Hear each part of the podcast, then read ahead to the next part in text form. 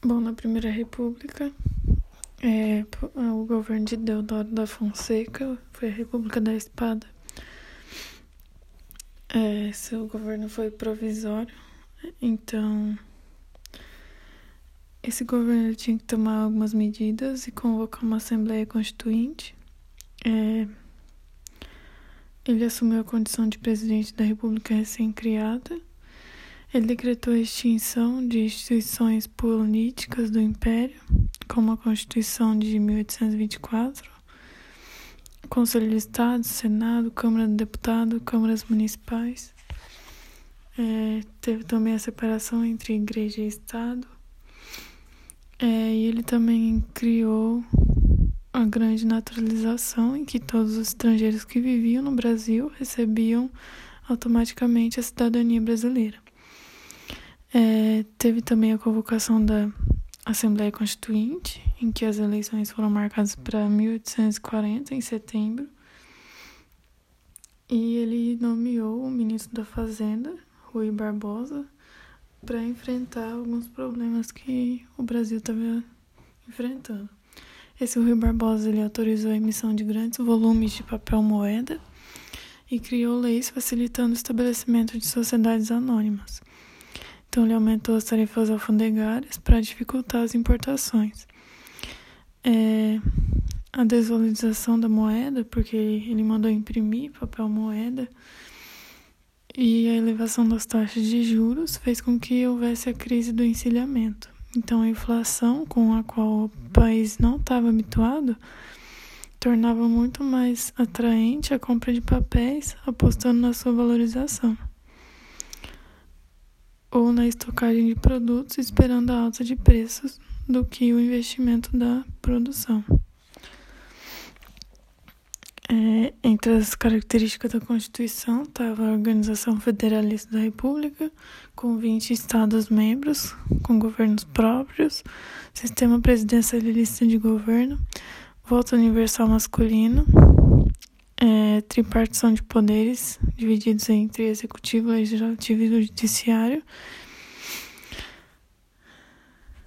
É,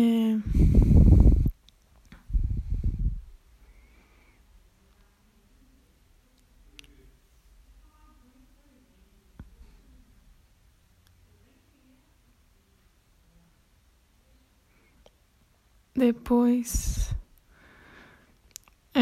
entra o governo de Floriano Peixoto, que se dedicou a encerrar a especulação comercial e passou a estimular a criação de indústrias.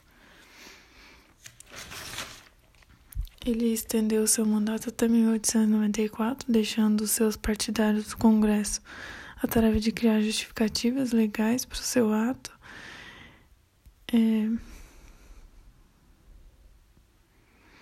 Ele vivenciou duas crises no seu governo. A primeira foi a Revolução Federalista do Rio Grande do Sul e depois a Revolta da Armada. É, na República Oligárquica, em que os fazendeiros governavam, o mandato foi de Prudente de Moraes, que significou a concretização do projeto político da aristocracia cafeira paulista. Então, o coronelismo, que era um elemento essencial na compreensão dos mecanismos políticos e sociais da Primeira República, era uma forma de dominação que tinha na força seu elemento oculto. Então, a dominação dos coronéis em relação à população apresentava uma série de tentáculos que vinculavam aspectos como poder econômico, paternalismo. É, então, o coronel era a única autoridade reconhecível pela sua gente e ele tinha uma força paramilitar.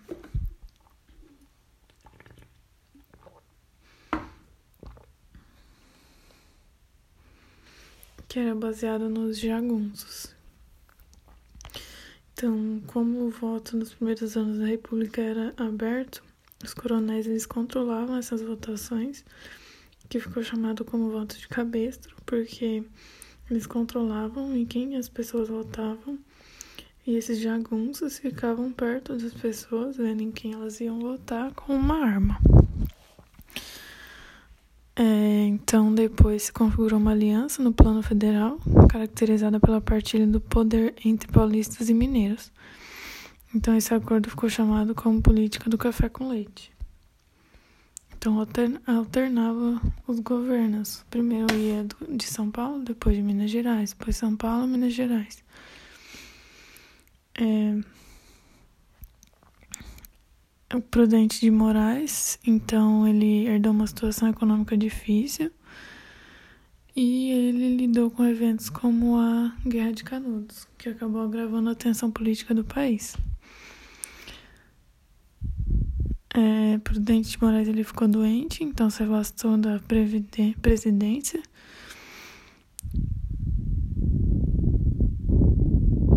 E depois ele ainda conseguiu retomar o poder. Depois entrou o governo de Salles, que foi o saneamento financeiro do país, porque a situação econômica havia chegado à insolvência em virtude do agravamento gerado pelos gastos do governo. É... E a saída encontrada para essa crise foi acompanhada por amplas garantias dadas pelo governo brasileiro.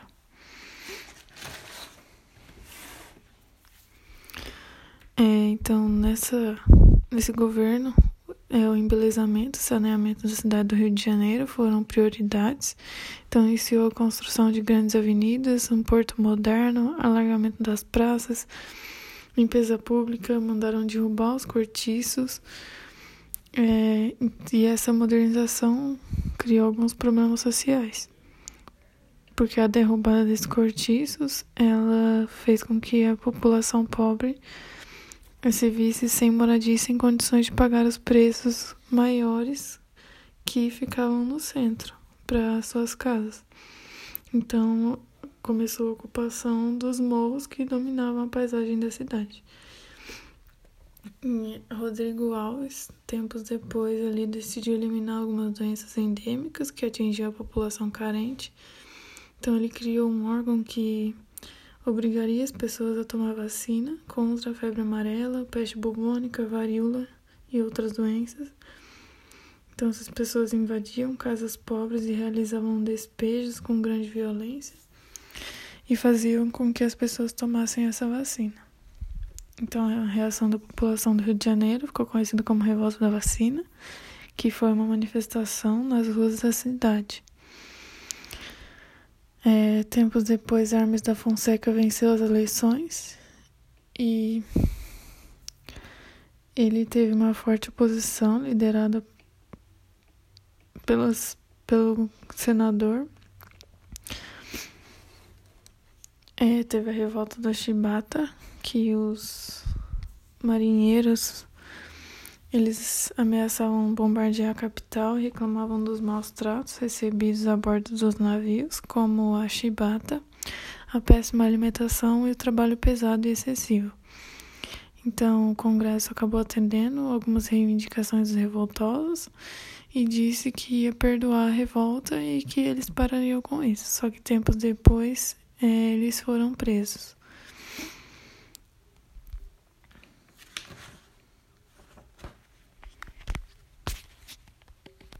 Depois, com a industrialização, teve o movimento operário. E é isso.